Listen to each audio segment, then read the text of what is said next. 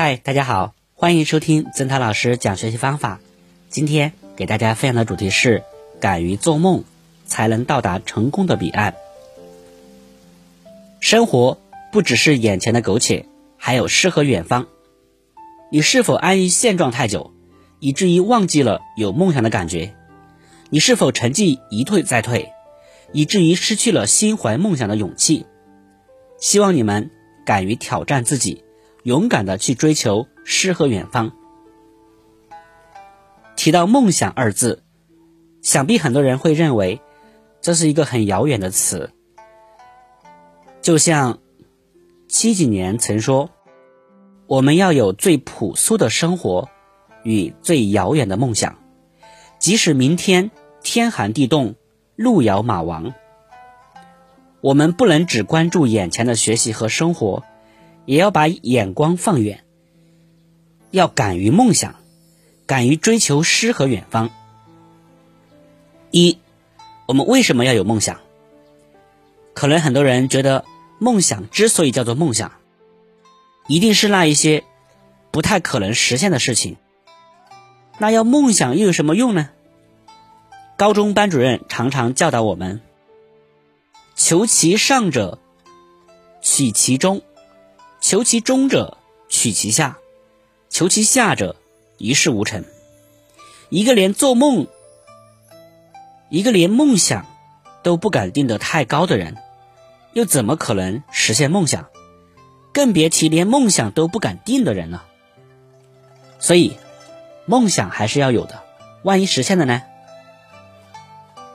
也有人说，作为学业压力巨大的高中生。特别是进入高考倒计时阶段的高三生，我们哪有时间思考什么远大的梦想？我们能把当下的学习任务完成，就算不错了。思考这些不切实际的梦想，不但分散精力，也没有什么太大用处。的确，高中是最需要全身心投入的学习阶段，学习几乎是高中生活的全部。可这跟心怀梦想并不矛盾，因为梦想可以成为我们前进的灯塔和学习的动力。当我们遇到考试失利的挫折，想想最初的梦想，它会让我们重新燃起斗志。当我们觉得身心俱疲的时候，梦想可以成为支撑我们走到最后的精神支柱。二。我们要有怎样的梦想？梦想因人而异，可以是你从小就有的愿望，可以是你对未来的期许。说的近一点，也可以是你最向往大学。而对于像我一样的普通的高中生来说，不论哪种梦想，都可以简单的暂时归到高考和大学这样一个近期的目标。求其上者，取其中。要敢于定高于自己水平的合理目标，一个跳一跳就可以够得到的目标。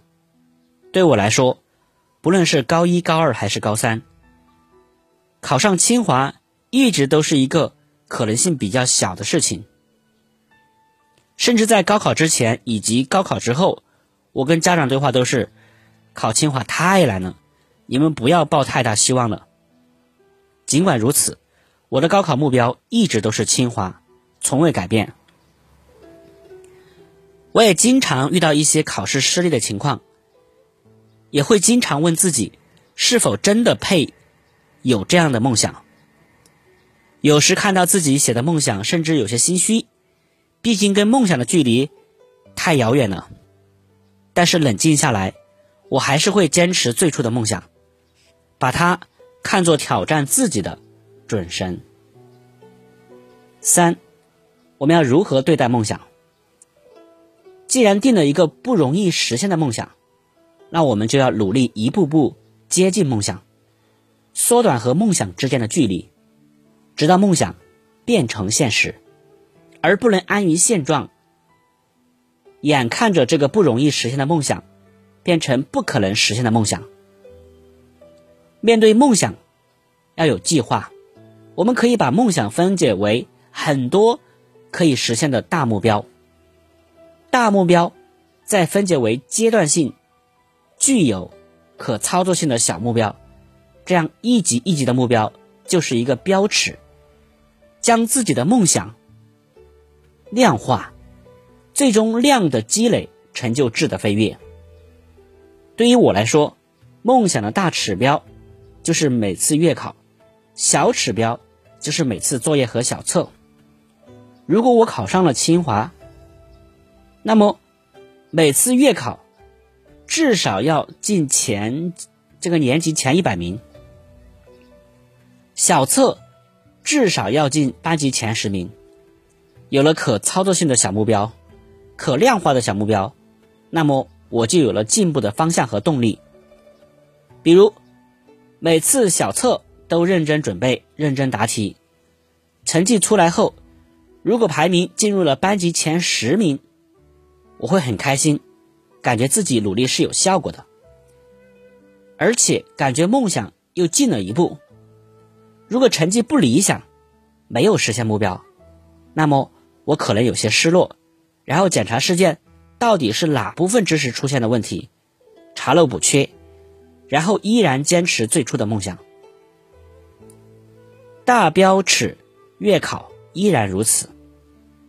要着重提醒的是，尽管每次考试的成绩和排名都可以检验自己的学习成果，但是也不能过分重视，因为成绩仅仅是我们实现梦想路上的标尺，它量化了我们的实现梦想的进度，但是不能被成绩蒙蔽了双眼。如果成绩很好，实现一个小目标。可以开心，但不能忘乎所以，因为即使年级第一名，也很难拿到满分。这就意味着每个人都有薄弱的环节。开心之后，要抓紧查漏补缺，并投入到下一个阶段的学习。如果成绩不好，也不能一下否定自己前期所有的努力，毕竟努力不会出现立竿见影的效果。所以，就算失落，也要赶紧打起精神查漏补缺，然后投入下一阶段的学习。更要相信自己，并坚持最初的梦想。相信每个高中生在跨进高中大门的那一刻，都怀着憧憬，怀着希望，怀着梦想。也相信每个高中生都在短短的三年里收获了知识。